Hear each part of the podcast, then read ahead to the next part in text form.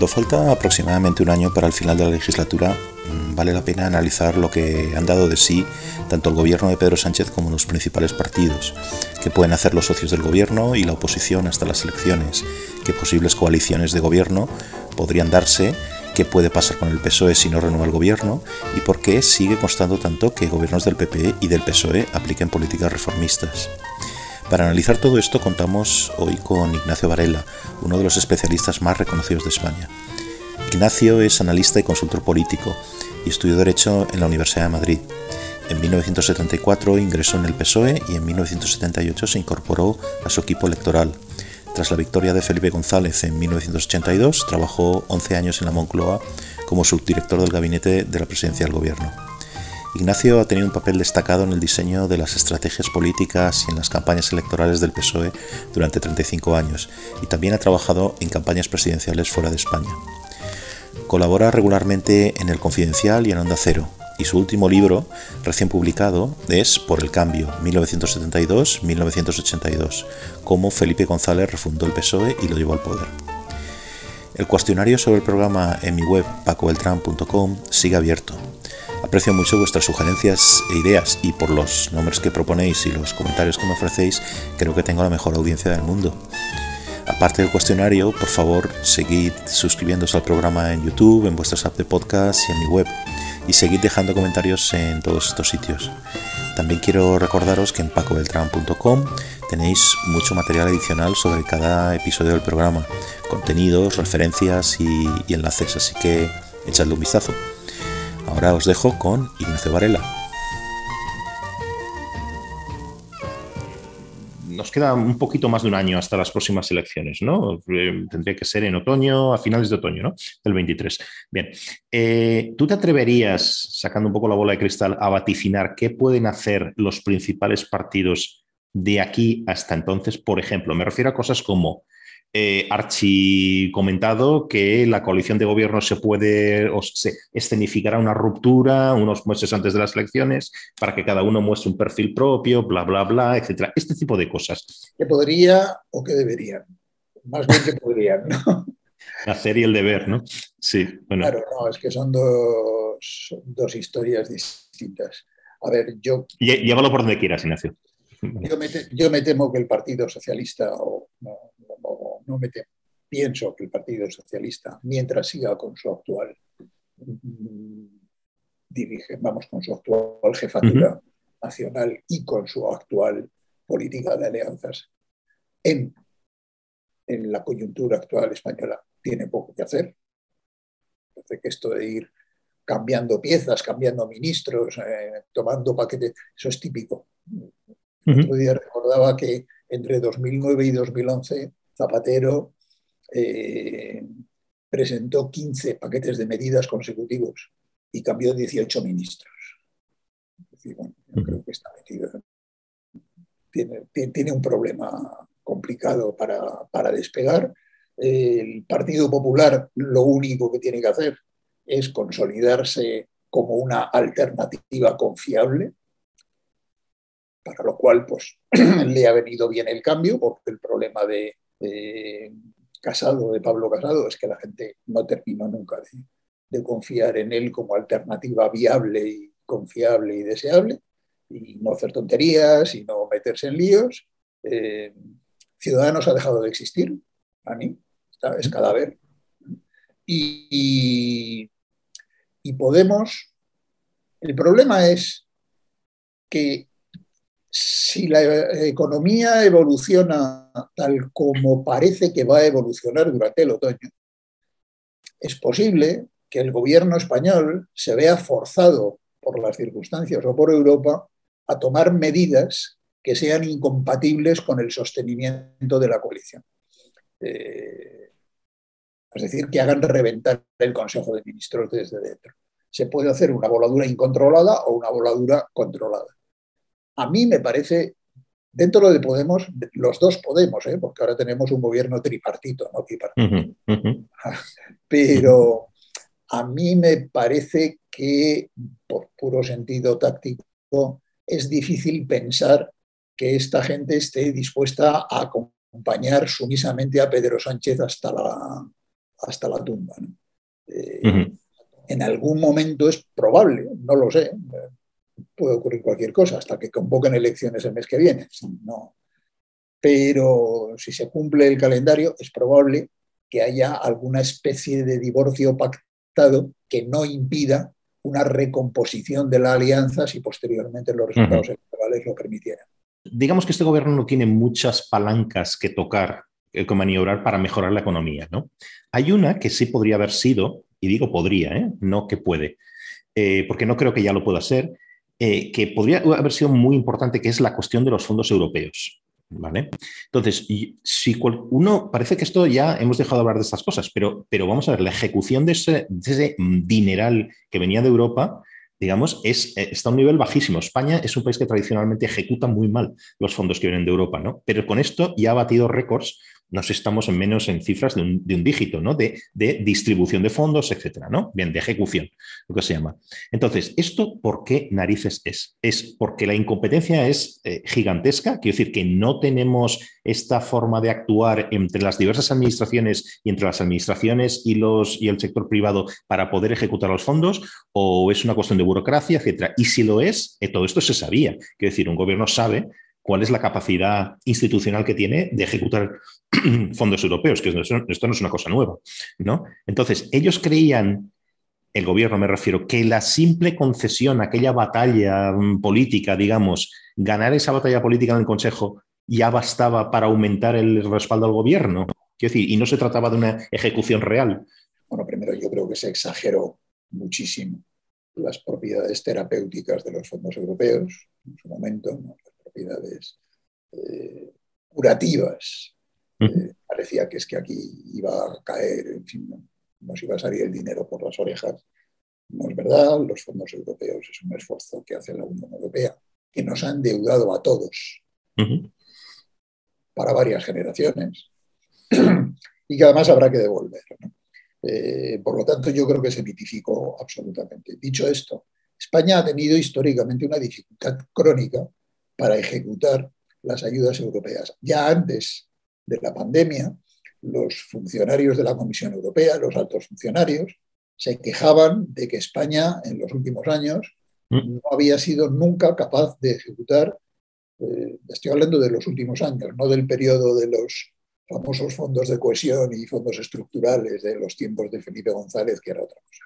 No había sido capaz de ejecutar nunca más del 40% de las ayudas. Yo creo que tiene mucho que ver, y además lo has señalado tú en tu respuesta, con un problema crónico de la administración española. La administración, es una de las cosas, la organización administrativa del Estado, del estado por las cuales la, la transición no ha terminado de pasar. Es decir, heredamos el aparato, la lógica del aparato franquista y por ahí seguimos funcionando. ¿Qué es lo que le pasa a la administración española?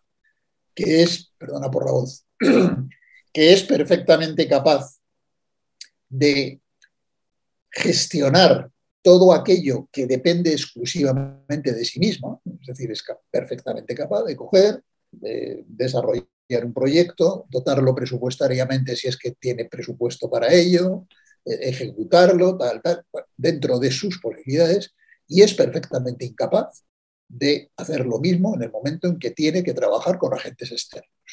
En el momento en que tiene que sentarse pues, con empresarios, con industrias, con, organizaciones no gubernamentales. ¿Por qué? Porque la lógica de la administración española es la autosuficiencia en la acción. Entonces, en el momento en que tiene, y todos los fondos europeos, todos, prácticamente todos, para, el, eh, para los fines para los que se han entregado, porque son fondos finalistas, no son fondos para gastárselo usted en lo que le dé la gana, pasan necesariamente por un alto grado de relación entre el sector público y el sector privado. Y ahí es donde el mecanismo se paraliza.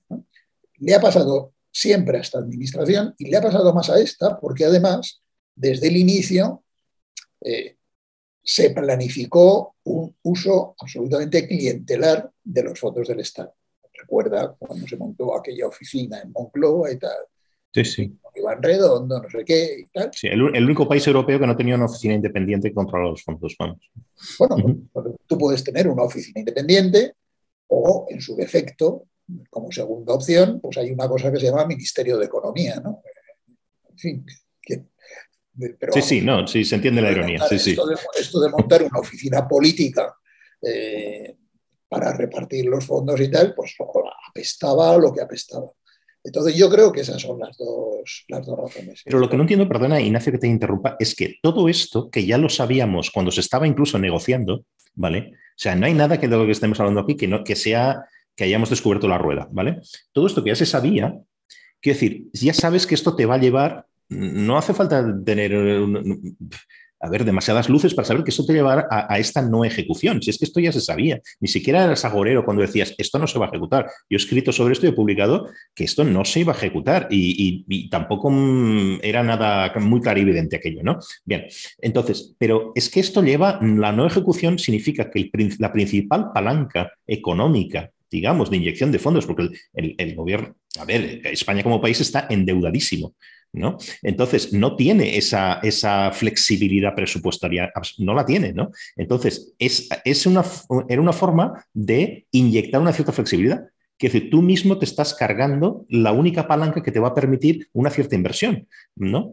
Una inversión pública, ¿no? Entonces, eh, eh, ¿cuál es la lógica? La sigo sin entender. ¿Propaganda? Sí, efectivamente, es que este es un gobierno. A ver, este es un gobierno, lo, lo que estamos viviendo en estos momentos es un choque frontal insoluble entre la agenda del país y la naturaleza intrínseca del instrumento político que tienes para cumplir esta agenda. Es decir, mire usted, este es un gobierno genéticamente programado para gastar y para gastar propagandísticamente está diseñado para eso. son dos cosas distintas, son dos cosas distintas, porque claro, aquí, aquí están los fondos, están disponibles. Lo que tiene que usted hacer es... No están disponibles mm. para gastar a su libre albedrío. Cierto, cierto. Están disponibles para gastar en determinadas cosas. Y son esas determinadas cosas donde este aparato administrativo, y esto no es culpa de este gobierno, salvo que este gobierno lo único que ha hecho ha sido agravar el problema en vez de solucionarlo, eh, no es compatible con una organización administrativa como la española. ¿eh? Y no es compatible, bueno, eh, luego además es que tienes una cosa que se llama el Estado de las Autonomías, en la cual o el mecanismo cooperativo federal, para entendernos,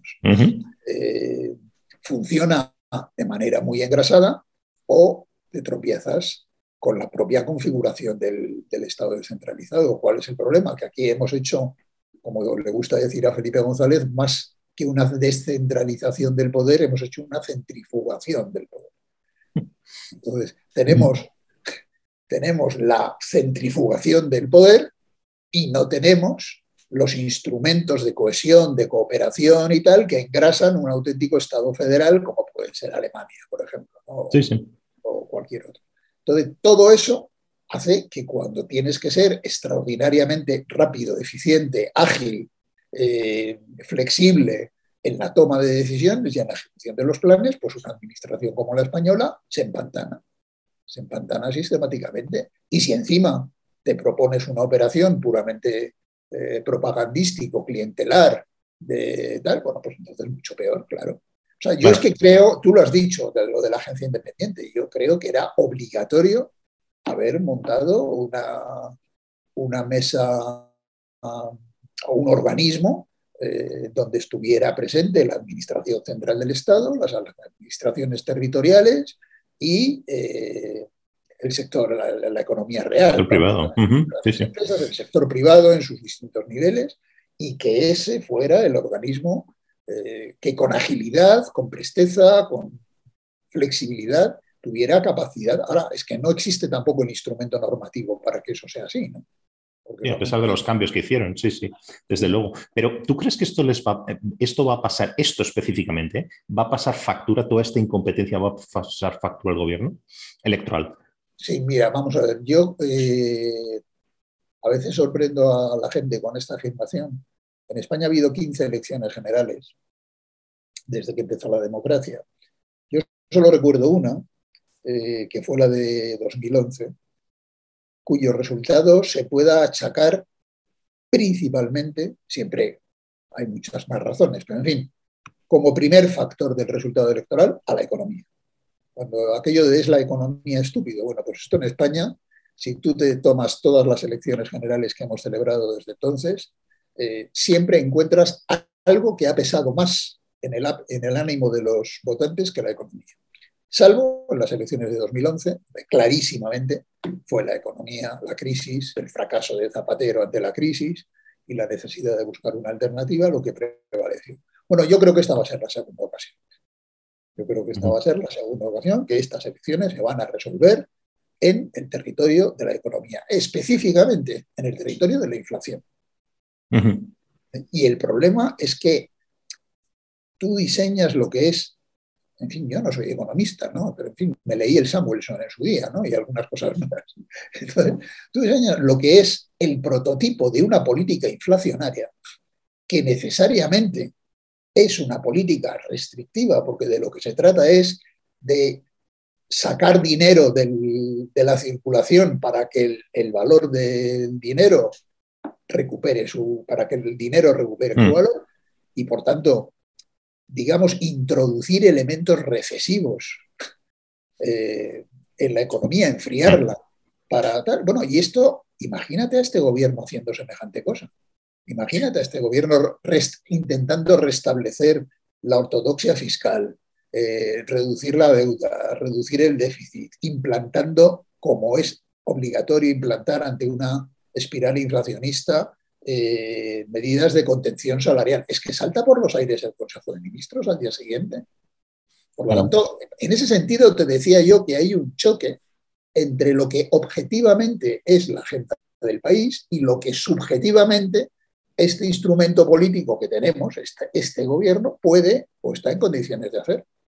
Y eso es lo que van a resolver los ciudadanos, porque en estos momentos lo que no se sabe muy bien cuando hay una crisis económica de esta naturaleza es que predomina más en la opinión pública, si la indignación o el miedo.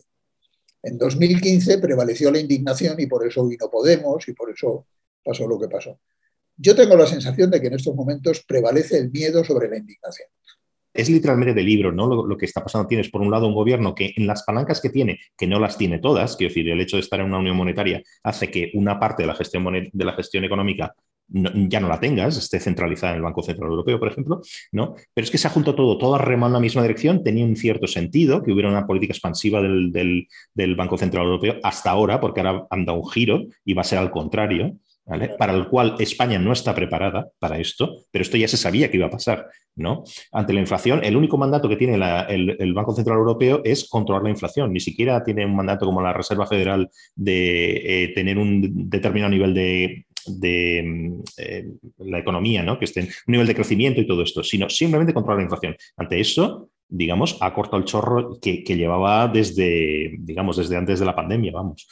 Bien, eso por un lado es inflacionario. Lo que ha hecho el gobierno, desde luego, es totalmente inflacionario. Quiero decir, todos los gastos que ha podido sacar adelante los ha sacado, restricciones ninguna, ¿no? Es decir, ahora mismo además tenemos una crisis de oferta, también que es una cuestión históricamente muy que los alimentos, la energía, etcétera, todo esto pesa mucho en la inflación para todos los países. Pero quiero decir, es que una parte sí que es cierto que viene de una determinada coyuntura o que viene de fuera, pero otra parte muy importante es, son decisiones del gobierno, ¿no? Entonces estoy de acuerdo con eso. Ahora, por donde yo iba era lo de, este es que parece aquello de Al Capone, ¿no? Que, que no lo pillaron por los asesinatos, sino por la evasión de impuestos, ¿no? Entonces, donde, donde yo iba era esto, ¿no? ¿Va a caer el gobierno por la cuestión de la inflación y no, ahora hablaremos más de esto, por las barrabasadas contra el Estado de Derecho? Quiere decir, eh, es un poco, quiero decir, bajar, a ver, simplificarlo, ¿eh? estoy sobre simplificando, pero el votante español se mueve por cuando le toca en el bolsillo, pero no con llevarse por delante todo tipo de eh, usos democráticos, el Estado de Derecho, etcétera, etcétera. el votante español, como todos los votantes, se mueve por todo en distintas dosis. Es decir, a ver, la decisión de voto, que es una cosa muy compleja que yo he estudiado durante muchos años por obligación profesional, es un plato que tiene muchos ingredientes. ¿Cuál es el problema? Que el peso de cada ingrediente en el plato cambia en cada ocasión. decir, no hay una receta para la decisión electoral. La misma receta que sirve en 2019 ya no sirve en 2023. A lo mejor los ingredientes son los mismos, pero tienes que cambiar el, peso. Entonces, bueno, es un proceso acumulativo. Eh, yo creo que el gobierno tiene un problema objetivo y es que se encuentra ante una situación económica con efectos sociales dramáticos que afectan fundamentalmente a su base electoral, porque la inflación castiga fundamentalmente a los sectores que tradicionalmente votan a la izquierda, que los castiga mucho más que a los sectores más acomodados. Aunque luego, si quieres, hablaremos algo sobre la composición social de los electorados. Pero, en fin, eh, por una parte tiene eso y por otra parte tiene una crisis de confianza progresiva que se ha ido gestando durante, durante todo el mandato de Pedro Sánchez y que está completamente focalizado en la persona del presidente del gobierno. Es decir, que no es el gobierno, y, y eso se ha hecho mediante, primero, mediante una estrategia de alianzas que es repugnante para, para una buena parte del electorado socialista tradicional y de los propios dirigentes del Partido Socialista, aunque eh, hayan sido anestesiados y sometidos a silencio. Eh, por tanto, que es contracultural para, los, para el electorado socialista y, bueno, pues por todo lo que tú has dicho, por, por, una sucesión sistemática de falsedades, engaños, mentiras y, por supuesto, por tratar a patadas el Estado de Derecho hasta el punto de que yo creo que el nivel de deterioro que, que la ortodoxia constitucional ha sufrido en estos cuatro años no tiene parangón. Y, no, y no sé si tendrá remedio. O sea, todavía hoy me encuentro en tertulias y tal, teniendo que decir, el otro día tuve que decir en una tertulia, oye, es que el Estado de Derecho es más importante que, que la hora a la que cierren los escaparates, por favor. Todos los presidentes de la democracia española, todos ellos, desde Adolfo Suárez, eh, han, en su relación con la opinión pública, han tenido un punto de quiebra irreversible de la confianza eh, de la opinión pública y de su propio electorado hacia ellos. Todos han tenido, han tenido ese punto que casi casi se puede situar en un día concreto, aunque es el producto de, un proceso acumulativo y multifactorial, bueno, pues Adolfo Suárez, curiosamente, fue cuando ya se había ido, que fue el 23. En el caso de Felipe González, pues fue, se llama Roldán. aquello cuando decía Joaquín Leguina con gracia, cuando el jefe de los guardias se fue con el dinero y al jefe del dinero se lo vio entre dos guardias, ¿no? Aquella frase. Aquel día se acabó. O sea, ese fue el corte. En el caso de José María Aznar fue la guerra de Irak, claramente. Eh, en el caso de Zapatero fue aquella sesión parlamentaria del 10 de mayo del 2010, donde arrió todas las banderas y tal, a partir de ese momento. Y en el caso de eh, Mariano Rajoy, yo creo que fue claramente el 1 de octubre de 2017 en Cataluña, donde los propios votantes del Partido Popular dijeron, este señor no sirve para esto, adiós. Entonces, eh, ha sobrepasado Pedro Sánchez ese punto, porque cuando sobrepasas ese punto, ya da igual lo que hagas. Ya da exactamente igual. Todo lo que hagas son manotazos de ahogado.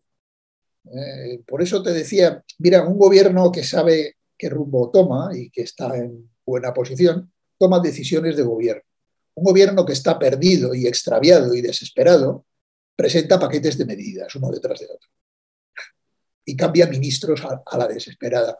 Pero si es que el problema no es ese, el problema, amigo, es que la gente ha dejado de creer en ti es, como los divorcios, ¿sabes? O sea, cuando se produce ese momento de decir, hasta aquí hemos llegado con este individuo, pues es que eso es irreversible. Yo no, lo, no sabría asegurar si hemos llegado a ese punto, pero hay muchos síntomas de que hemos llegado a ese punto. Entonces, esto que decía esta mujer de, bueno, viste, de Podemos, eh, del Ministerio de Igualdad sobre la diarrea, legislativa se puede aplicar en general a todo el gobierno.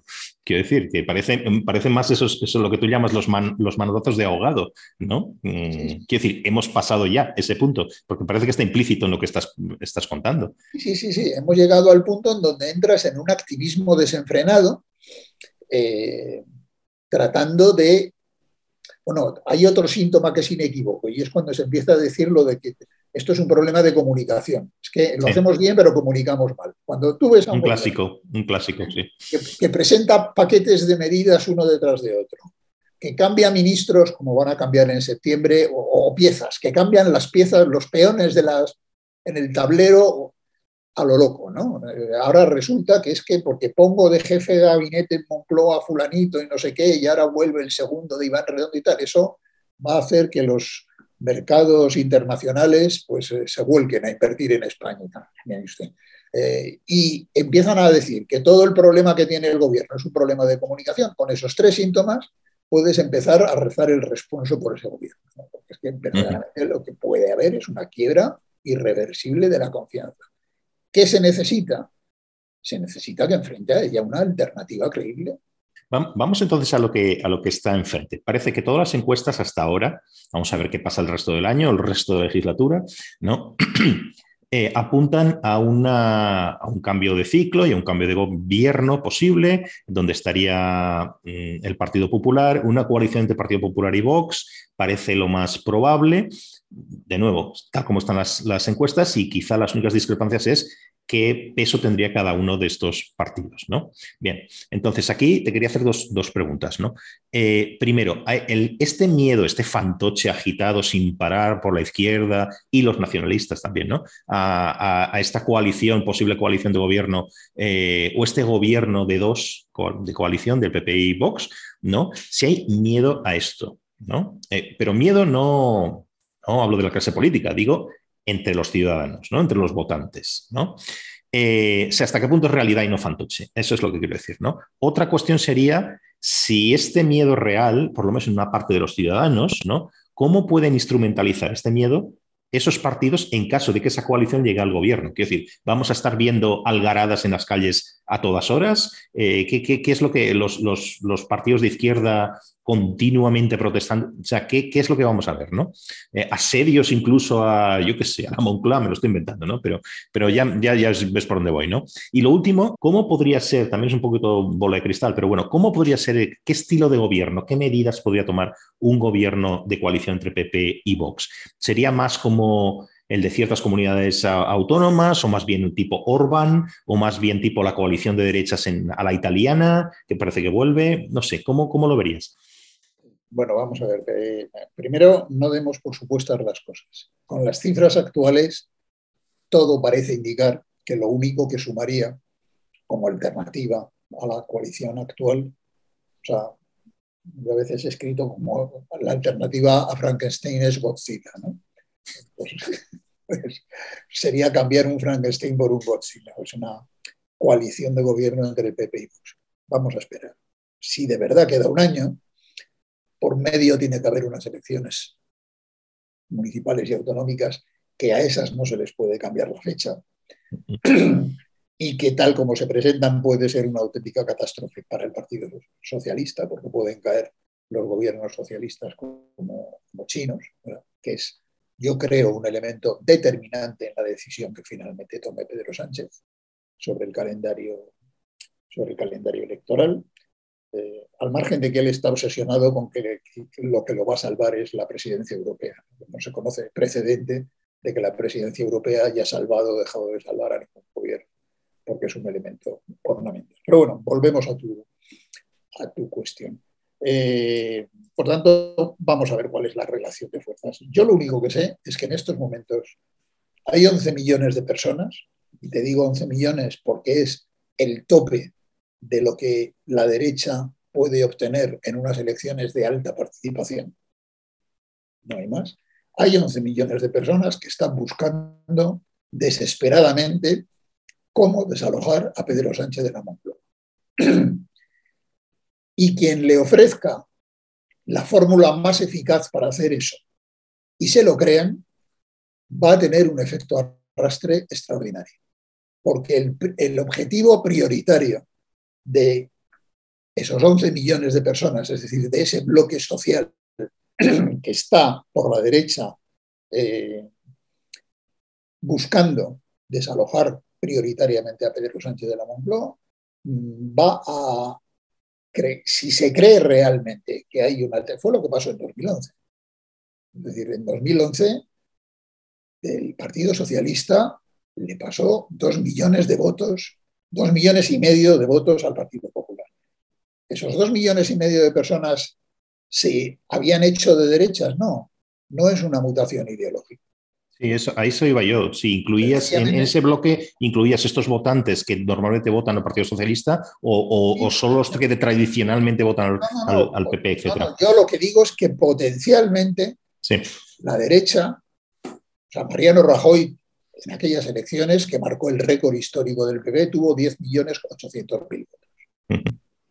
Por tanto, un, un partido, una coalición, la derecha en España, en unas elecciones de alta participación, puede llegar a colectar 11 millones de personas, entre los que son ideológicamente de derechas o los que sencillamente pues se mueven, te digo, aquellos dos millones y medio de personas en los estudios cualitativos, lo que te decían es, no, mire usted, tenemos un problema muy grande, eh, el señor que está no es capaz de resolverlo, hay que darle una oportunidad al otro señor, que es un argumento, si quieres, hasta prepolítico. ¿Mm? Es como, pues mire usted, estoy muy enfermo, el doctor Zapatero no me lo cura, pues a ver si me lo cura el doctor Rajoy. No, me, lo planteo ideológicamente. digamos que son razonamientos tan simples como eso. Porque yo, luego hablamos de eso, nunca he querido en el voto estratégico. Este, dicho eso, el miedo a Vox, el miedo a Vox no ha sido tal, el miedo a Vox ha sido sencillamente un instrumento táctico de libro para debilitar al Partido Popular, igual que Rajoy se dedicó sistemáticamente a potenciar el protagonismo de Podemos para debilitar al Partido Socialista en su día, pues eh, Pedro Sánchez, este gobierno, se ha dedicado sistemáticamente a favorecer por todos los medios y a potenciar a Vox para debilitar al Partido Popular. Es aquello del adversario de referencia cuando tú tomas a otro como adversario de referencia, no, hay, ningún voto que, prácticamente ningún voto que se esté jugando entre el PSOE y Vox. Cuando el PSOE ataca a Vox, no es por ganar votos, es por restárselos al otro. Eh, bueno, ese ha sido un instrumento que ya en Andalucía se ha demostrado que no, que no funciona y ahora tienen otra cosa que hacer. ¿Cómo puede funcionar un gobierno del PP y Vox? Pues malamente. Malamente porque estaríamos ante, ante un escenario de polarización invertida. Y tenemos un pequeño problema, bendito problema, pero problema al fin y al cabo, y es que los señores que se inventaron la Constitución diseñaron un entramado de mecanismos de funcionamiento del Estado democrático de tal manera que es absolutamente imposible tocar nada sustancial o emprender ninguna clase de reforma estructural en el país si no activas alguna clase de mecanismos de cooperación y concertación transversal. No estoy hablando de gobiernos de gran coalición, que tampoco habría por qué descartarlos, como nos han enseñado los alemanes. En el momento en que tú mm, cortas todos los mecanismos de cooperación transversal en la política española, sencillamente el país se para, el Estado se para. Tenemos, te, podemos, podría, te podría hacer ahora de memoria un listado de 10, 12 o 15 reformas estructurales, empezando por la reforma de la Constitución, que son absolutamente imprescindibles y que llevamos como mínimo dos lustros sin ser capaces de meterles mano por este problema. Por tanto, yo, un gobierno, me da igual el número de diputados que tenga, eh, me da igual cuál sea la fuerza relativa dentro de ese gobierno del PP y de Vox y tal, incluso me daría igual a estos efectos si Feijó consiguiera dejar a Vox fuera del gobierno porque tuviera, sé 160 diputados, una cosa así. No, no está hoy en los números, pero bueno, eh, si no se restablece alguna clase de mecanismo de cooperación, concertación política transversal por arriba, y lealtad constitucional en la relación con los poderes territoriales, el mecanismo de las decisiones, de las grandes decisiones, en España se paraliza. Porque es que los, los señores que escribieron la Constitución lo hicieron con esa voluntad. En el fondo lo hicieron con la voluntad de perpetuar de alguna manera el espíritu de la transición. Pues probablemente porque estaban muy traumatizados con la historia española anterior del siglo, del siglo XIX, sobre todo, y de principios del XX, y estaban dispuestos a que no se repitiera el experimento. Por tanto, desde que entras en la lógica del bibloquismo, la lógica del bibloquismo te conduce necesariamente a la paralización de todo lo que es necesario hacer en el país, de todo lo sustancial. Puedes hacer reformas cosméticas en uno u otro sentido, pero no le vas a meter más, no vas a hacer una gran reforma fiscal, no vas a hacer la reforma de la Constitución, no vas a hacer un pacto educativo, no vas a hacer una reforma de fondo del sistema energético. Eso no se puede hacer. Todos los problemas que son los relevantes, estamos hablando. No se, puede hacer desde la unilateralidad con este sistema, eh, con este entramado institucional y con este sistema constitucional que nos inventamos en el año 78. Esto es así. El escenario de la polarización invertida, pues no me produce particular entusiasmo, francamente. O sea, porque es que nos vamos a ver en una situación como la actual, solo que con los papeles cambiados. Es decir, un gobierno incapaz de hacer reformas estructurales y una oposición de tierra quemada no sé si te estás dando cuenta, pero estás, trayendo una perspectiva que, por lo teórico, que parece que estás describiendo al federalista de Hamilton y Jay sobre, sobre la cuestión de, la, de, los arreglos constitucionales en España, pero también en lo práctico. Quiero decir que esto parece que estés describiendo de nuevo a, esa inoperancia del sistema político americano, donde, no hay, donde los consensos han estallado ¿no? Y, no, y no hay ninguna reforma de, calado, nunca. ¿no? Claro, pero es que es lo mismo. O sea, es que el sistema, tú te coges la Constitución Americana y el sistema, eh, el entramado institucional y constitucional, son dos cosas distintas, aunque una sea la otra, del sistema americano, y si no introduces primero una alta dosis de bipartisanismo. Sí, sí, sí, esto es colaborar unos con otros. y si no introduces mecanismos muy claros de cooperación, de lealtad constitucional con eh, los, entre la administración central o entre el poder central y los estados que detentan gran parte del poder, pues el país se para. O sea, necesariamente, y me da igual que el tipo que esté en la, en la Casa Blanca sea. ¿Qué es lo que pasa? Que la Constitución americana sí posee mecanismos, porque es un Estado concebido federalmente, sí posee mecanismos que obligan a que eso funcione. Es decir, el Senado norteamericano es un organismo que está pensado para eso. Es como la Constitución alemana. Son los estados que se han diseñado desde el principio como estados federales, pues lógicamente sí disponen de esos mecanismos donde establecer la cohesión, la lealtad, la concertación, la colaboración y tal. Sí, el eh, Bundesrat, que no es como el Senado español, ¿no? Es una cosa distinta. El problema es que aquí la Constitución tiene, se dejó una asignatura pendiente. Y es que el Estado de las Autonomías es un Estado que se ha ido haciendo por agregación. Se ha ido haciendo por agregación. Por eso te decía antes de que aquí, más que una descentralización del poder, lo que se ha producido es una centrifugación del poder.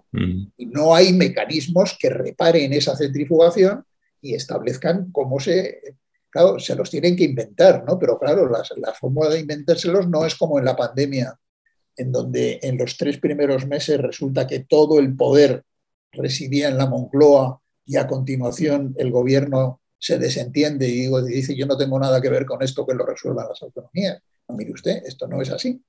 Esto, el Estado federal es un Estado eminentemente cooperativo. Y eso eh, y eso además está en el espíritu de la Constitución. Si rompes los mecanismos cooperativos a todos los niveles, paralizas al Estado. Y me da igual que se llame Sánchez, que se llame Feijó o que se llame como se llame el tipo que esté en la y luego solo por un apunte que también está implícito en lo que estás diciendo, si el nivel de lealtad, como lo llaman, por, usar una frase al uso, ¿no? Lealtad institucional de ciertos gobiernos eh, autonómicos está mm, bajo mínimo, si no negativo, entonces estamos en lo mismo, ¿no? Es que el bloqueo está por todos lados. Claro, es que además es recíproco. Claro. La deslealtad es recíproca. Quiero decir, eh, es que yo no he conocido en la historia de la democracia un gobierno que con tal voluntad de deterioro institucional como este. Probablemente tú lo decías al principio, probablemente el mayor de todos los reproches que se le pueden hacer a este gobierno, eh, para los que somos, amantes, hijos de la transición, amantes del Estado de Derecho y, estas cosas, es el nivel de, deterioro institucional al que ha sometido prácticamente a todo el aparato eh, del Estado bajo su dependencia. Un, estado, un deterioro institucional contumaz, eh, programado, eh, realizado día a día, que alcanza a todos los rincones del Estado. Por ejemplo, la práctica supresión del procedimiento legislativo ordinario. Sí, sí. Yo me he dedicado decreto ley por todos lados, sí, sí. Yo me he dedicado a la estrategia política toda la vida y a la estrategia electoral, pero resulta que estudié Derecho y algo me queda, ¿no? Pues, digamos, me y, en fin, eh, hay una cosa que decía Kelsen y que eh, Gregorio Pérez Barba repetía constantemente, es aquello del valor de fondo de la forma. la forma tiene valor de fondo. Bueno, pues nadie ha despreciado tanto las formas del Estado de Derecho y las convenciones del Estado de Derecho como este gobierno. Y eso es un, es un destrozo que va a ser difícil de reparar. ¿eh? Así como, bueno, tú puedes tener manifestaciones en la calle por, yo qué sé, por el, empleo, por, por, los derechos, por lo que sea, ¿no? Vas, es muy difícil ver, ni en España ni en ningún otro lado, una gente que, que tenga una, digamos, unas pancartas ahí en favor del Estado de Derecho. ¿no? Uno no va detrás de la bandera del Estado de Derecho, ¿no? O sea, no ocurre. Sin embargo, yo pienso, y por eso te lo contraponía antes con la cuestión de la inflación y las cuestiones económicas y tal, ¿no? Eh, sí puedes atribuir mucho más, fíjate lo que decíamos antes, una parte de la culpa de la inflación la tiene el gobierno, pero otra parte puede, viene de las condiciones económicas que ha habido por el Banco de Decisiones del Banco Central Europeo o de la guerra en Ucrania, bla, bla, bla, ¿no? Pero la cuestión de la degradación del Estado de Derecho, esa sí es atribuible 100% a las decisiones del gobierno. O sea que en ese sentido es mucho peor, porque la atribución es inmediata. Aquí no hay otro, aquí no te puedes escudar en nada más. ¿no? Y eso tiene que ver con la naturaleza política de la coalición de gobierno, es decir, en el momento en que tú incorporas a la dirección del Estado, por utilizar las palabras de Pablo Iglesias, a una serie de partidos cuya razón de ser es subvertir los fundamentos de la Constitución, porque y luego tiene que, ser, que ver con el delirio narcisista de un dirigente, mm, en fin, eh, claramente cesarista, cuyo único proyecto político es el ejercicio del poder, como un fin en sí mismo. entonces, esa mezcla es una mezcla terrible, ¿no? O sea, porque no hay barreras si, tu único designio en la vida es el ejercicio del poder como fin en sí mismo, sin que eso estés, mm, digamos, eh, al servicio de un proyecto político para el país, sino que el único proyecto es seguir y al mismo tiempo incorporas a la dirección del Estado a partidos que han nacido para eh, sí, justo en contra de esto. Mm, para, debilitar el sistema constitucional, o bien por razones ideológicas como Podemos, o bien como los partidos independentistas, porque esta constitución les impide cumplir su programa máximo, que es la independencia, bueno, pues a partir de ese momento, pues el Estado de Derecho se convierte en, en, algo de lo que se puede prescindir. Mm. Y, ese, daño, en eso estoy completamente de acuerdo, de todos los daños que ha producido este gobierno, de la política económica, mira la inflación, pues mira, que es multifactorial y tal. Además, yo ni siquiera creo que se deba la guerra de Ucrania, como se dice. Creo que gran, gran parte del fenómeno de la inflación viene de la pandemia. Porque en la pandemia, ¿qué pasó? Que por la emergencia de la pandemia, no en España, sino en todo el mundo, y desde luego en Europa, se decretó barra libre para gastar. Entonces, pues hubo unos, un par de años donde hemos inyectado cantidades ingentes de dinero en el sistema. Hay que volver a Samuelson. Cuando eso pasa, pues el dinero se deprecia, que eso es la inflación. Hay que volver más a Friedman, más que a Samuelson, pero bueno, sí. Pero, pero es, es, cierto. Una cosa, mm, volviendo, gira, partiendo de esto, pero mirando hacia otro, hacia otro lado, las consecuencias de otra cosa. Creo que tú has escrito bastante sobre esto, ¿no? O sea, este estilo, como tú llamas, cesarista, como tú llamas, y pues, muchos pensamos que es así, ¿no? Eh, pero, ¿cuáles podrían ser las consecuencias de este cesarismo, pero más internas? Me refiero al PSOE. O sea, ¿qué va a quedar en el PSOE después del paso de Sánchez? ¿no? O sea, ¿se parecerá al PSOE previo a, Sánchez? ¿Habrá una vuelta a eso? ¿O, ha, habido aquí en estos años una transformación fundamental, una transformación de la propia naturaleza del partido que nos va a impedir volver a lo que había antes? Yo creo más lo segundo que lo primero.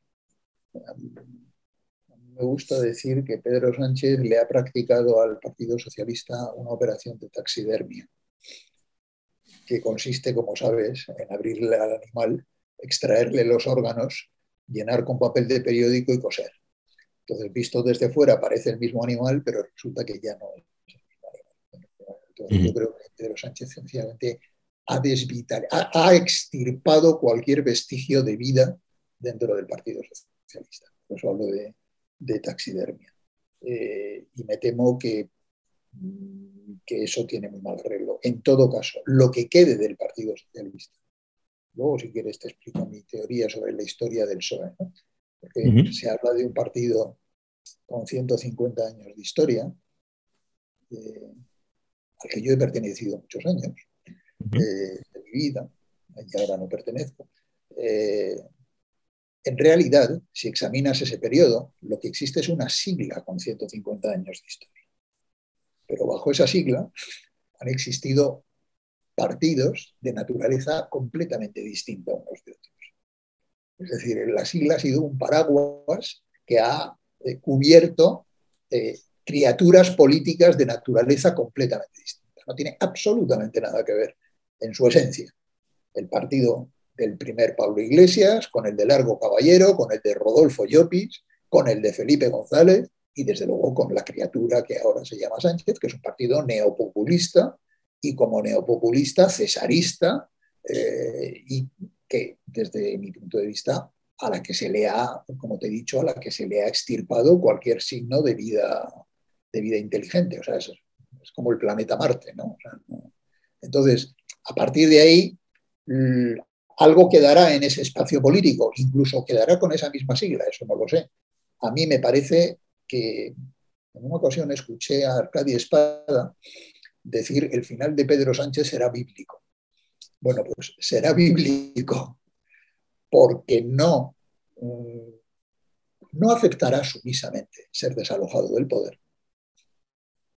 Por tanto, será bíblico. O sea, habrá que sacarlo de la Moncloa. Hará todo lo que pueda hacer, eh, rozando la legalidad para permanecer.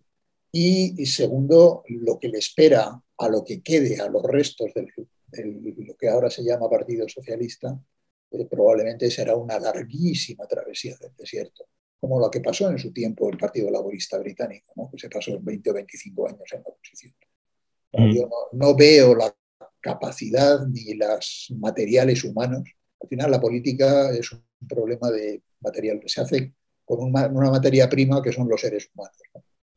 A esto le sumas que no solo en el Partido Socialista, porque esto es propio de la política española en general, lo que hemos vivido durante también los 20 años de esta década es un darwinismo invertido en la política, es decir, es un proceso de selección regresiva de la especie en la, en la política española. en vez de seleccionar sistemáticamente a los mejores ejemplares, pues eh, se ha ido seleccionando sistemáticamente a los peores ejemplares y expulsando sistemáticamente a los mejores. Mira, con lo que hoy tiene el Partido Socialista y probablemente también el Partido Popular, sobre todo después del periodo de Pablo Casado. Con lo que hoy tienen fuera de la política, y no estoy hablando de, los, de la generación de los que tienen 80 años, estoy hablando de gente en edad perfectamente útil para la política. Con lo que hoy tiene el Partido Socialista fuera de la política, en, esa, en edad útil, se podían formar cinco o seis consejos de ministros de bastante buen nivel. Y lo mismo se podría decir eh, del Partido Popular sobre y eso tiene que ver pues con, con, eh, con tiene que ver con muchas cosas, ¿no? Tiene que ver con problemas culturales de la sociedad española que ha demonizado y por tanto ha eliminado eh, radicalmente todo incentivo para dedicarse a la política por parte de gente valiosa.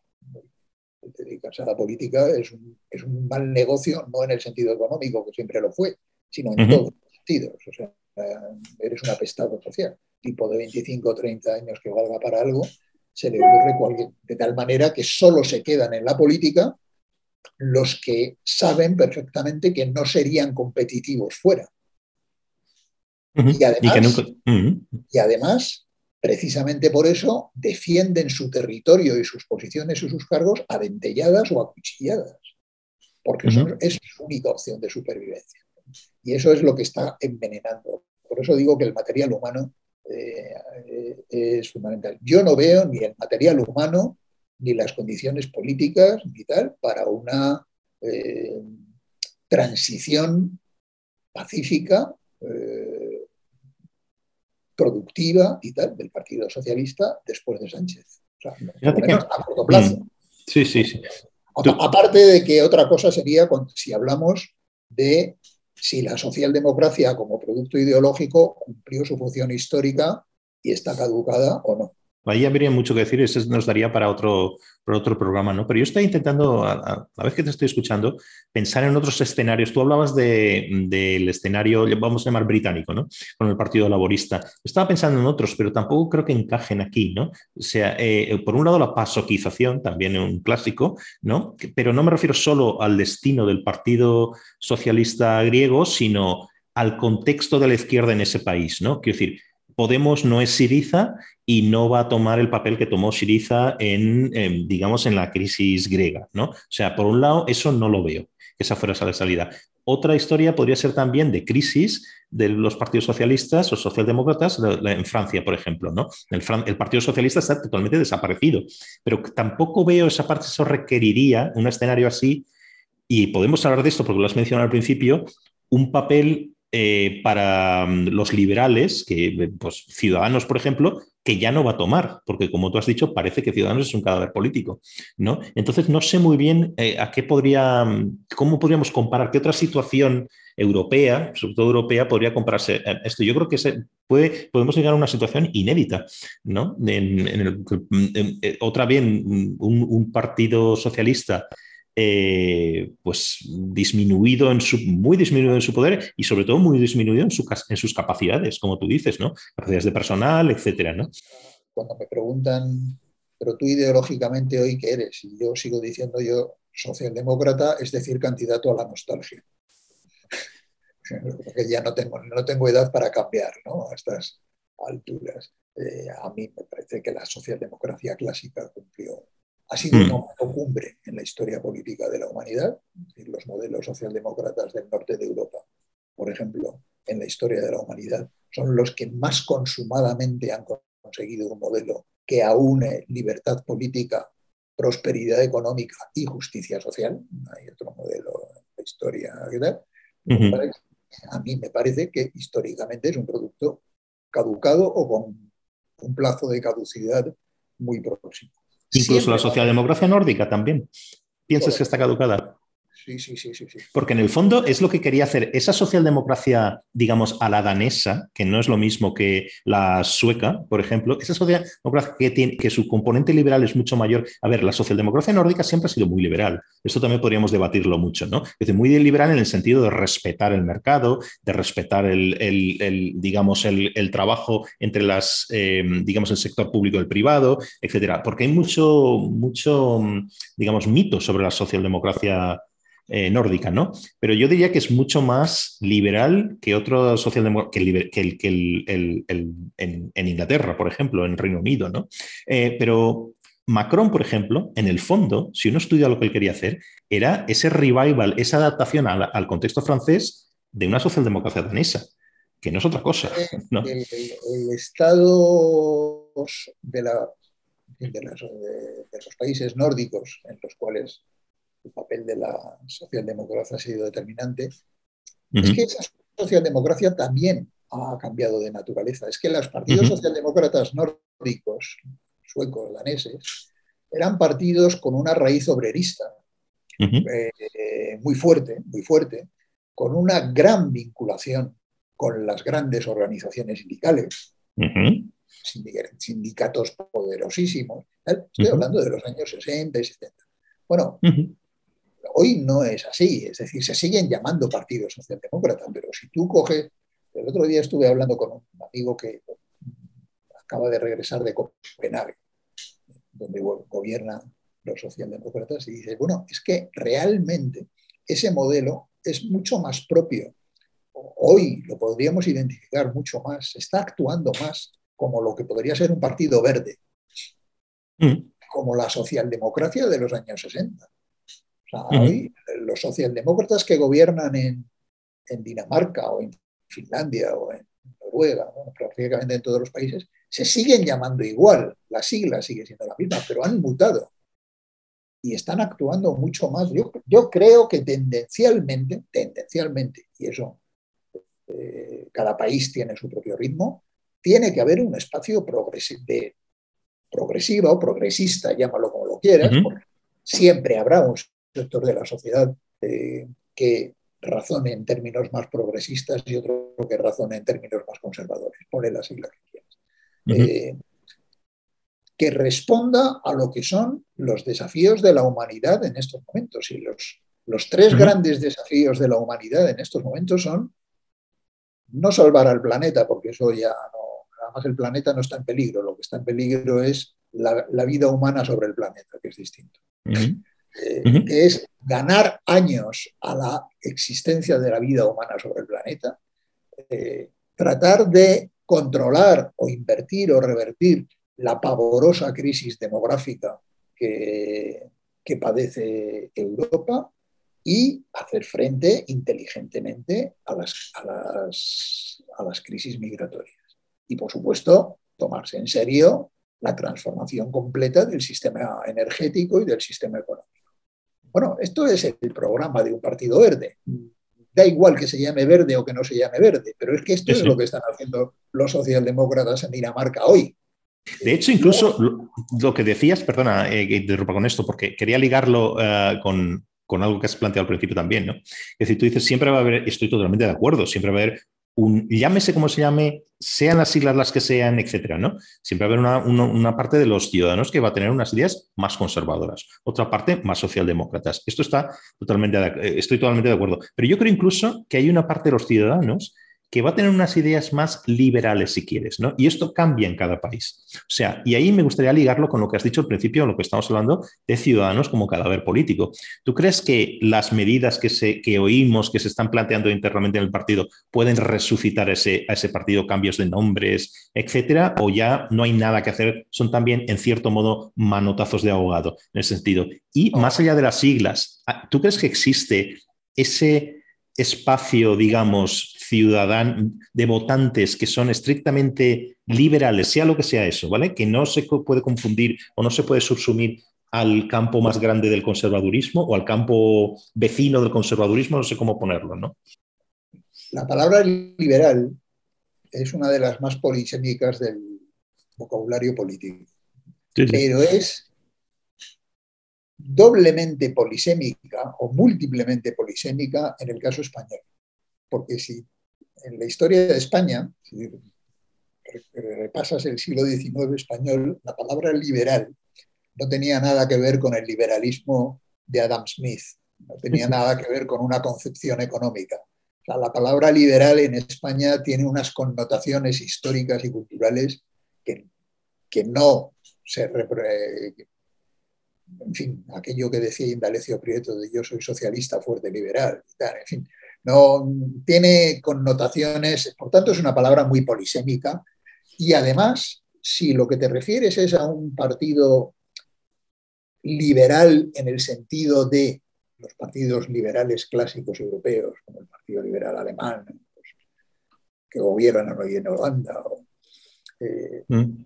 Yo creo que en la sociedad española hay poca base social para esto. Y hay poca base social porque es que en España realmente la cultura política es muy estatalista. Es decir, recuerda que pasamos directamente de una dictadura paternalista como la franquista a la hegemonía cultural de la socialdemocracia. ¿Eh? Y fue prácticamente eh, una transición y tal. Por lo tanto, la visión del papel del Estado en la sociedad española y tal se compadece mal con una cultura liberal clásica, si por liberalismo entiendes eh, lo que son los partidos anglosajones. Ciudadanos, yo creo que Ciudadanos es un producto extinguido directamente, o sea, en estos momentos está en cifras inferiores a las que tuvo en su fase terminal UPyD. Por lo tanto, yo creo que como criatura política es inútil, o sea, ya está. Es encefalograma plano y lo único que hay que hacer es desconectar la máquina, ¿no? O sea, que lo mantiene vivo y los que forman parte de él, pues que decidan lo que pueden hacer. Eh, ¿Conviene o es bueno o es posible que en España aparezca un partido instrumental, que es lo que era Ciudadanos, y de eso se olvidó Albert Rivera, que era un partido instrumental y por eso eh, su error estratégico fatal? Eh, un partido instrumental en el espacio de la centralidad, no del centrismo, en el que yo no creo, pero sí de la centralidad política, que contribuya a la gobernabilidad en un sistema de fragmentación partidaria, sí, yo creo que sería muy bueno, muy deseable. Y por supuesto, firmemente asentado en los principios constitucionales. Creo que sería muy bueno y muy deseable que un instrumento de esa naturaleza eh, exista. ¿Es necesario que lleve la etiqueta liberal? Pues no lo veo imprescindible, tampoco es que me moleste, pero no me parece que ese sea el enganche que puede hacer que millones de personas se adhieran, porque yo, insisto, el liberalismo en España tiene, en fin, resonancias que no son las propias de... La palabra liberal en Estados Unidos, imagínate, ¿no? Si eres un liberal... progresista. Es un rojo peligroso, ¿no? Sin embargo, ¿por qué cuesta tanto consolidar esta, has apuntado algunas cosas, este espacio, llámalo como quieras, liberal, eh, en la centralidad, mm, lo que quieras, ¿no? Pero ¿Por qué cuesta tanto? Porque a veces parece que, esta cuestión de este espacio parece que está encarnada por primera vez, además este adanismo también por, por, ciudadanos. Y algunos se acuerdan, como tú estabas haciendo ahora, de UPyD y antes de Suárez y el CDS, etcétera, ¿no? Pero quiero decir, ¿por qué cuesta tanto consolidar esto en España? ¿Es por lo que tú has dicho antes, de pasar del estatalismo franquista a esta cultura hegemónica socialdemócrata?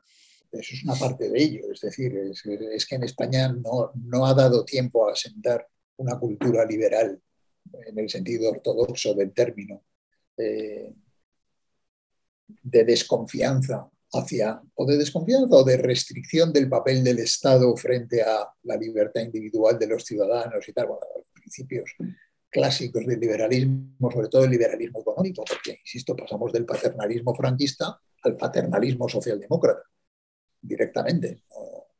Y eso, bueno, pues está muy impregnado en la sociedad española.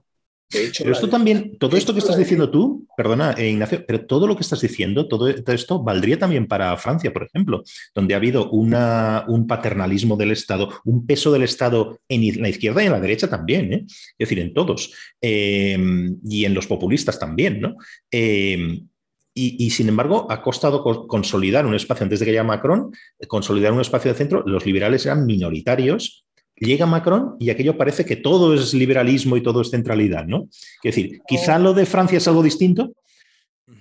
Es que yo, primero, no creo que lo que define a Macron sea precisamente el liberalismo. Okay. Porque el fenómeno Macron se explica por otras variables mucho más eh, tal que el hecho de que sea un liberal, un liberal clásico, un liberal, eso, de Adam Smith. ¿eh? No, no, no, lo creo en absoluto, al revés. No, no. No, es un liberal de Adam Smith, no, es. Eh, por tanto, no me, no me, sirve el, no me sirve el ejemplo. Y segundo, es que esto es muy importante. Yo creo que no es lo mismo el centrismo que la centralidad. Yo no creo en el centrismo, no existe. No.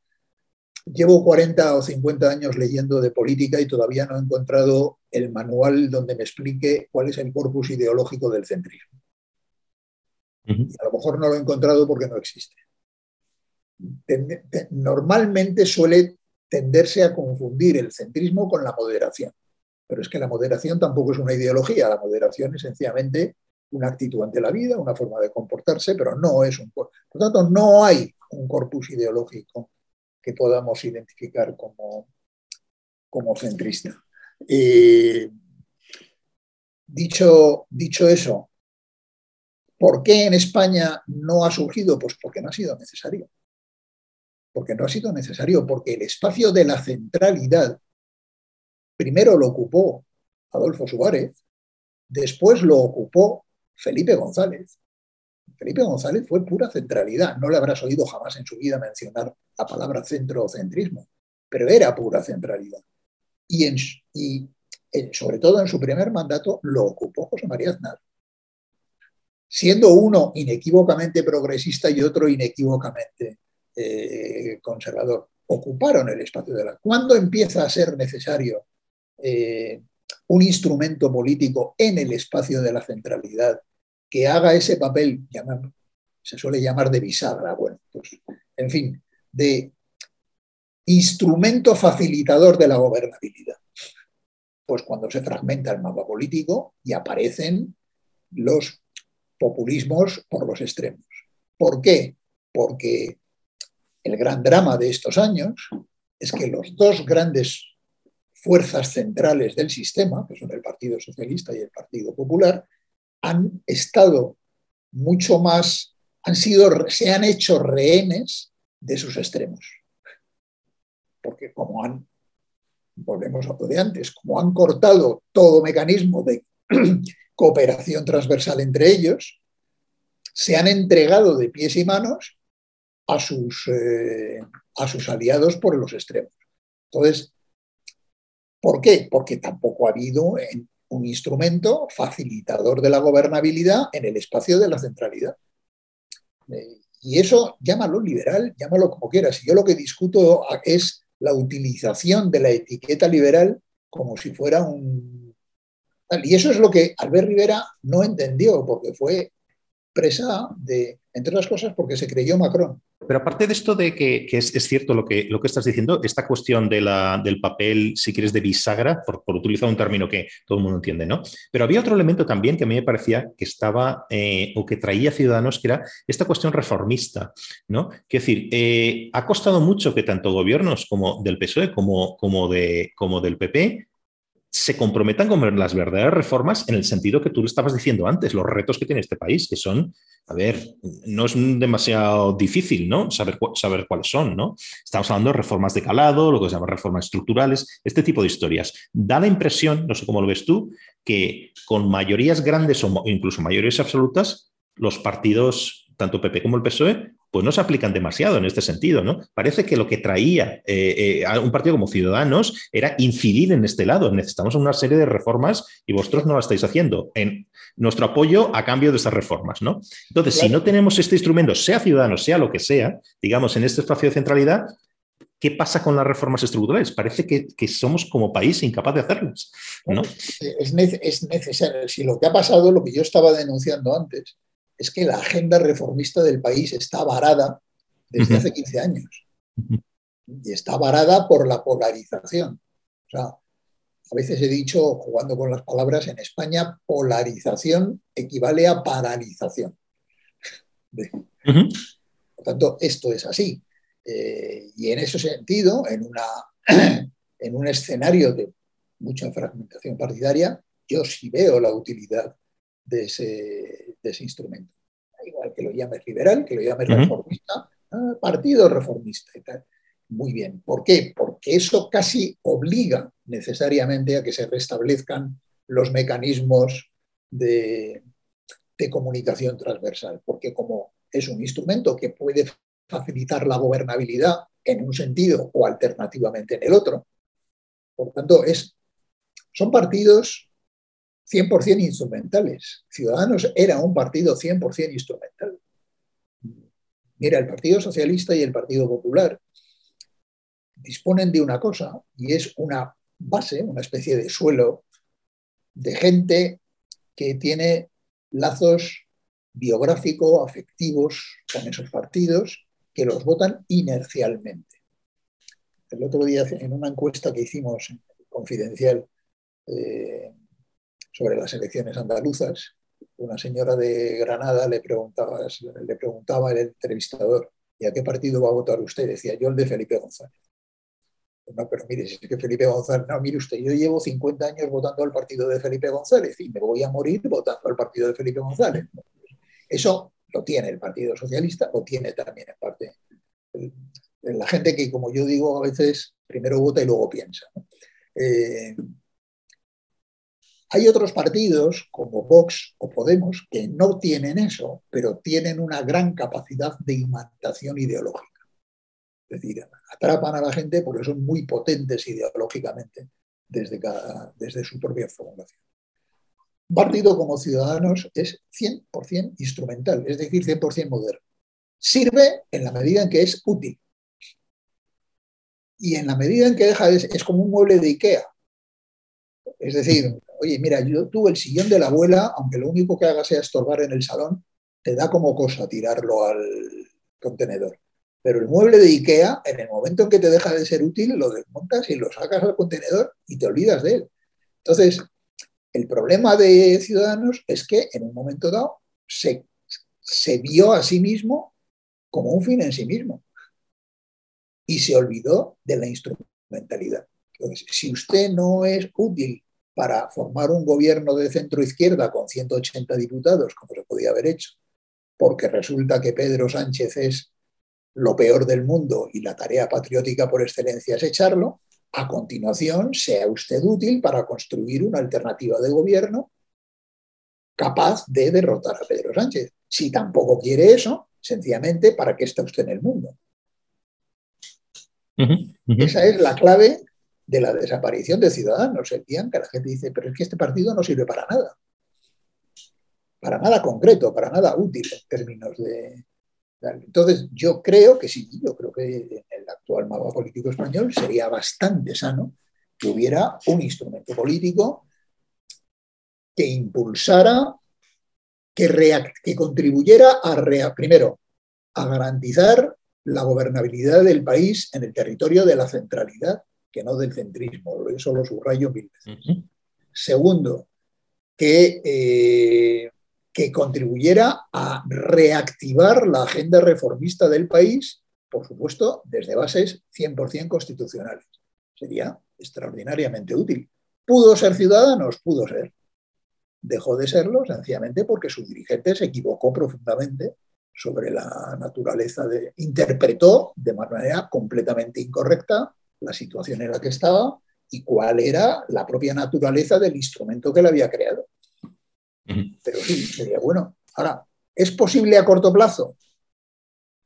Tengo muchas dudas.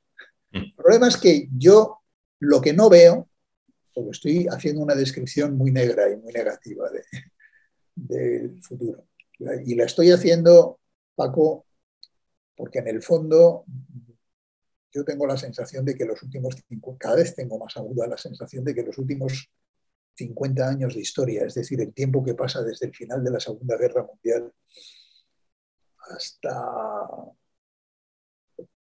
prácticamente hasta la crisis de 2008, o si quieres hasta la caída de las Torres Gemelas, eh, han sido un paréntesis histórico. Yo no sé cuántos años tienes tú, pero en fin, eh, yo tengo algunos más yo pertenezco a una generación que en toda su vida adulta no ha conocido la guerra, ni ha conocido la dictadura, estoy hablando de Europa occidental, por supuesto, ni ha conocido la guerra, ni ha conocido la dictadura, ni ha conocido la pobreza, ni ha conocido grandísimas catástrofes naturales y tal. Bueno, es la única generación en la historia de la humanidad, es una excepción histórica. Y cada vez tengo más la sensación de que probablemente esto haya sido un paréntesis y que lo que nos espera sea el regreso a la vieja normalidad de la barbarie. Pero, con una generación que, como tú dices, o con varias generaciones, varias generaciones, que no ha conocido nada de esto. O sea, no están mentalmente equipadas para nada de esto. Quiero decir, fíjate la de cosas que se está diciendo respecto a guerra, invasión rusa de Ucrania y, a todos nos parece esto como algo que ha venido del, no sé, como un meteorito o, algo así. Esto era la norma. tú, no respiras, tú no respiras un cierto ambiente de apocalipsis en el, Sí, pero no sé hasta qué punto es, el... No, es que hay muchos síntomas. O sea, a mí, a mí me da miedo que, vamos, me da miedo, me da relativo miedo porque es que por edad, afortunadamente, no lo voy a conocer si se confirma, ¿no? Pero me da miedo que la, lo que resta del siglo XXI entremos en una época negra de la historia de la humanidad. retornemos, en el fondo, a lo que ha sido la normalidad en la historia de la humanidad. Y la normalidad no ha sido la democracia, ni la libertad, ni la prosperidad, ni la igualdad, ni nada de todo eso. Ha sido ni, la, ni la corrección política y todas estas cosas que parecen lo más, ¿no? Sí, claro, esto es un producto precario que ha durado 50 o 60 años desde el final de la Segunda Guerra Mundial hasta recién entrado el siglo XXI. Esto es natural, no es natural, es excepcional. Lo que pasa es que hay una generación que nos hemos beneficiado íntegramente de eso en toda nuestra vida adulta. ¿Es sostenible? En sus términos actuales no es sostenible. Por eso te decía lo de socialdemócrata, luego candidato a la nostalgia. En sus términos actuales no es sostenible. Es transformable. Yo creo que debería poder ser transformable, pero para eso, para que sea transformable, una vez más, volvemos a lo de siempre, falta la materia prima y la materia prima es el material humano. Estoy totalmente de acuerdo con eso. El material humano mm. eh, para emprender una tarea que es hercúlea, ¿no? que es ni más ni menos que sostener la civilización. Parece que estamos como instalados en una cuestión del día de la marmota, ¿no? Creo que se llama la expresión esta, ¿no? O sea, parece que em, desde Zapatero, por lo menos, ¿no? O sea, el Partido Socialista destroza la economía. Mm, miramos a otro lado, como tú estabas diciendo antes, muy schumpeterianamente, ¿no? De buscar a, ver quién lo puede hacer mejor, ¿no? Entonces, pues está el, Partido Popular que se presenta además como un buen gestor económico, así genérico, ¿no? Entonces llega el Partido Popular de nuevo. Eh, y pasado un tiempo que esperemos se recomponga la economía o estemos un poquito mejor que el desastre que se parece que se avecina, parece que vamos a votar de nuevo al Partido Socialista, es el partido natural de gobierno, ¿no? Todo esto, con comillas todo, ¿eh? lo que estoy, ya, ya lo entiendes, ¿no? Vale, pero parece que, eh, mirando, por ejemplo, el Partido Popular, no parece que de ahí vaya a salir más que ese gestor económico eh, o un candidato que es gestor económico y ya, o sea, no parece que de ahí vaya a salir un, un líder o que vayan a presentar un líder que vaya a dar eso que se llama la batalla cultural o batalla política o, o, cambiar las reglas de juego. O sea, estoy hablando de por qué nos parece, o por lo menos me lo parece a mí, ¿eh? Eh, que del Partido Popular nunca va a salir un Reagan que cambió las reglas de juego, nunca va a salir una Thatcher, siempre va a salir alguien que es un gestor. Yo creo que no, es, no se corresponde muy exactamente con la historia real del, del, Partido Popular. Eh, es verdad que hay un estereotipo que funciona en la sociedad española inmemorialmente, que, en fin, vamos a ver, leo muchas encuestas, toda la vida. Hay un estereotipo que funciona y es la derecha es más eficaz para gestionar la economía, la izquierda es más eficaz para gestionar las políticas sociales. Y esto te lo viene diciendo la sociedad española desde hace 40 años. Al margen de gobiernos, tal, tal, tú preguntas, ¿quién es más capaz de gestionar la economía? La derecha. ¿Quién es más capaz para gestionar las políticas sociales? La izquierda. Cuando hay más demanda de gestión económica, eso beneficia electoralmente a la derecha. Cuando hay más demanda de políticas sociales, beneficia electoralmente a la izquierda. Esto parece muy simple lo que estoy diciendo, pero te juro que funciona así. Empíricamente lo tengo comprobado y, en fin, hay series históricas en las encuestas desde hace mucho tiempo.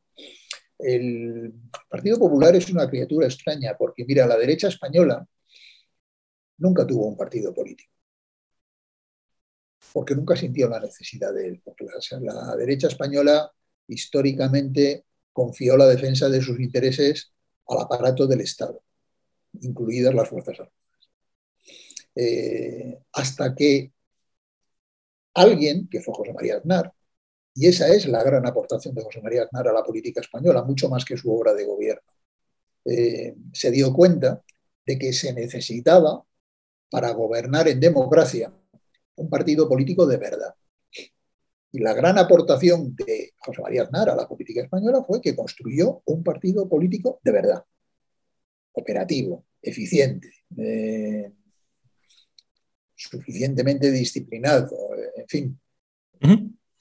Eso es así. Eh, y además, instalado transversalmente en toda la sociedad española. Antes te he hecho una remisión. Por favor, olvidémonos de, de estereotipos. Sociológicamente hablando o sociodemográficamente hablando, lo más parecido a un votante del Partido Socialista en estos momentos es un votante del Partido Popular. Es decir, el perfil sociodemográfico de esos dos partidos es prácticamente idéntico. Y, curiosamente, el electorado que tiene mayor nivel de renta de todo el espectro político español es Unidas Podemos en su electorado. Es decir, urbano, etcétera. Todo del partido, sí, de los clientes habituales de los cines Alphabet. Eh, y, profesionales, sí, sí. Claro, esto del partido de los ricos y el partido de los pobres y tal. Yo no creo en eso. Yo creo eh, que el Partido Popular eh, sencillamente dio un paso en falso. Todos los partidos han dado un paso en falso. Y eso tiene mucho que ver con todo lo que hemos hablado en este rato, en el momento en que subvierten el principio de la democracia representativa en su propio funcionamiento y optan por los principios de la democracia plebiscitaria, que para mí no es tal democracia. Es decir, en el momento en que se instala el plebiscitarismo en los partidos políticos españoles, mm, eso es un mecanismo de destrucción y de inorganización en el sentido de crear inorganicidades y de crear caudillismos y de crear que es terrible, o sea, ha destruido los partidos políticos. A pesar de que es verdad que lo, único peor que, un que, los partidos políticos es la ausencia de ellos, ¿no? Pero... Eh, es muy churchilliano esto, sí. pero, ha ocurrido, ¿no? Eh, en fin, eh, yo creo que el Partido Popular, precisamente a raíz de haber introducido o de haberse contagiado del virus plebiscitario, dio un paso en falso con la elección de, Pablo Casado, eh, que no le pasaba nada, sencillamente que es que le venía el traje varias tallas grandes. O sea, nunca en el propio electorado del Partido Popular y desde luego el conjunto del electorado de la derecha estuvo convencido de que Pablo Casado era una alternativa viable confiable y deseable frente a Pedro Sánchez. Y eso explica en gran parte el crecimiento exponencial de Vox. Bueno, pues ahora tiene otro liderazgo del que yo soy relativamente Yo creo que sencillamente lo que distingue a Alberto Núñez de Feijó de... Hay una frase de Cayetán Álvarez de Toledo que al mismo tiempo es certera y dramática, porque cuando la crisis del PP y el enfrentamiento de Casado con Díaz Ayuso y la pelea y tal, Cayetana dijo, no, hay que elegir a Alberto Núñez Feijó porque es el adulto en la habitación. Mm. Es tremendo, ¿no? Si lo piensas, ¿no? a que realmente, sencillamente, es un político adulto. No es un gran líder. Yo creo que además que tiene una formación muy ligada pues a su experiencia como presidente autonómico. Y hay quien sostiene que quien ha, quien, quien ha dirigido gobiernos autonómicos o gobiernos locales tiene un problema y es que no está habituado a pensar en grande, que es lo que se necesita para dirigir un Estado. Pues puede ser, puede ser, pero en estos momentos es el adulto en la habitación. Cual, a su vez, pues es certero y lamentablemente certero, porque la habitación debería estar llena de adultos, amigo. ¿Eh? Y estamos eh, viviendo un proceso de infantilización social que se corresponde con la infantilización de la política y no se sabe si fue antes el huevo o la gallina, es decir, si es la política la que ha infantilizado a la sociedad o la sociedad la que ha contagiado la política de infantilidad, que es tremenda, ¿no? Es que mm, a mí me parece una de las cosas que le pasa a este gobierno, por ejemplo, es que trata a los menores como si fueran adultos y a los adultos como si fueran menores. Sí, es todo lo mismo. Alguien que trate a los ciudadanos como adultos, sencillamente es un cambio cultural radical, porque en el fondo es huir de la cultura del populismo. El populismo no es otra cosa que, la infantilización. Pero, perdona, ¿tú crees que queremos ser tratados como adultos? Es que parece ridícula la, pregunta que te estoy haciendo, pero entiende, entiendes por dónde voy, ¿no? Yo creo que eh, durante varios años no lo hemos querido. No lo hemos querido. Se ha premiado, eh, por ejemplo, se ha premiado la mentira. Yo creo que hay una demanda, ah, durante muchos años ha habido una demanda social de mentira. No me mire usted, ya sé que usted no me va a resolver el problema. Por ejemplo, hay una generación entera, la generación que se ha comido las dos crisis, la crisis del 2008 y ahora la crisis de la pandemia y ahora la crisis de la inflación. Bueno, pues que tiene 35, 40 años, tiene, no ha conocido otra cosa que la precariedad, muchos ni siquiera han debutado laboralmente, desde luego son incapaces de formar una familia, de aceptar, tener una vivienda propia, es decir, siguen instalados en la adolescencia por las condiciones tal. Y entonces esta gente lo que te dice es, mire, yo ya sé, como no creo en ustedes, los políticos, ni creo en este sistema, ya sé que ustedes no me van a resolver el problema. Pero encima no me hagan la putada de contarme la verdad. Ya que no me lo van a resolver, cuéntenme un cuento que me gratifique. Ya, pero es que ya llegamos entonces rayando con el nihilismo esto. Y eso, ha funcionado, eso ha funcionado así y eso explica muchos resultados electorales del pasado. Sin embargo, tengo la sensación de que estamos empezando a ver síntomas de una nueva demanda de madurez política en los gobiernos. Síntomas, son solo síntomas, ¿no? Pero en fin, Biden es un síntoma. Lo que pasó en Alemania es un síntoma. Eh, vamos a ver qué pasa en Italia con el Partido Democrático. Porque podría ser un síntoma. Es decir, hay, hay síntomas crecientes, que todavía no me atrevo a decir que esté consolidado el fenómeno, de una nueva demanda de equilibrio, serenidad y sobre todo madurez en la política. Madurez y eso, de un tratamiento adulto de los problemas. ¿Y la ves en España? Si quieres podemos acabar con esto. ¿La ves esta madurez en España también, esa, esa demanda? Yo creo que sí. Yo creo que... O sea, por ejemplo, el premio electoral que ha recibido un político tan aparentemente oscuro, gris, eh, poco brillante como presidente de Andalucía, Moreno Bonilla. Moreno Bonilla, sí. Esto en un territorio como Andalucía, con la tradición ideológica que tiene y tal, esto hay que interpretarlo. ¿eh? Esto, porque es que es el antilíder. ¿eh? Tú lo ves, lo, ves con parámetros clásicos de comunicación política antigua, y dices, este hombre no, en fin, no, vende una rosca, ¿no? Pues ha llevado una mayoría absoluta. Es decir, ha habido un premio clarísimo, no a la moderación, como se dice, sino sencillamente a al gobierno adulto, a la madurez política, ¿no? es decir, al gobierno, a la sensatez. Eh, y hay muchos más síntomas. El, la explosión electoral de Alberto Núñez Feijó, que a mí no me parece que sea un gran líder, ni mucho menos, me parece un político de provincias venido a más. Pero la explosión electoral del PP en las encuestas en los últimos tres meses tiene que deberse a algo más allá del malestar contra Sánchez, más allá de...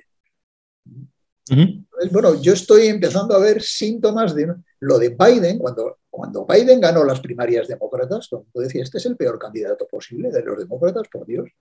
Un tipo de, casi 80 años, en fin, de puro establishment de la política de todavía. Bueno, pues resultó que era la medicina contra Bush. Si los demócratas contra Bush hubieran presentado a Alexandra Ocasio Ortiz, por ejemplo, probablemente le habría, perdido por paliza.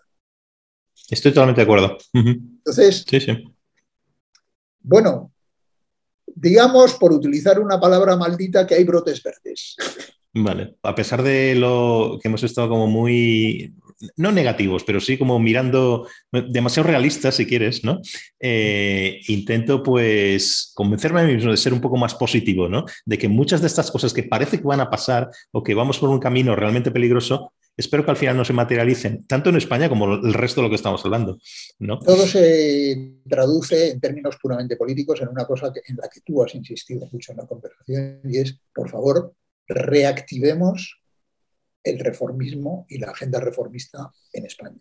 Lo que haya que hacer, inventémonos los instrumentos que haya que inventarse. Si hay que fundar un partido, se funda. Si hay que reconstruir un partido existente desde dentro, se reconstruye pero no podemos renunciar al reformismo. Es que no nos lo podemos, no nos lo podemos permitir, vamos, no sé cómo lo ves. Es que el problema grave que tiene España, y además el problema diferencial, porque luego hay otros problemas que compartimos con el resto, es que hemos abandonado por completo la agenda reformista, la agenda reformista de fondo, la de verdad, ¿no? La que pues eso, cuando llegó el tal González y dijo, no, mire usted, esto se llama educación eh, obligatoria y gratuita para todo el mundo. Claro, claro. Este, pero, cuando lo hemos hecho, ha salido muy bien, ¿eh? Como país, ha salido muy bien. Quiero decir que tampoco nos podemos poner catastrofistas ni, ni apelar a ningún tipo de maldición ni, ni nada. Cuando nos hemos puesto en serio,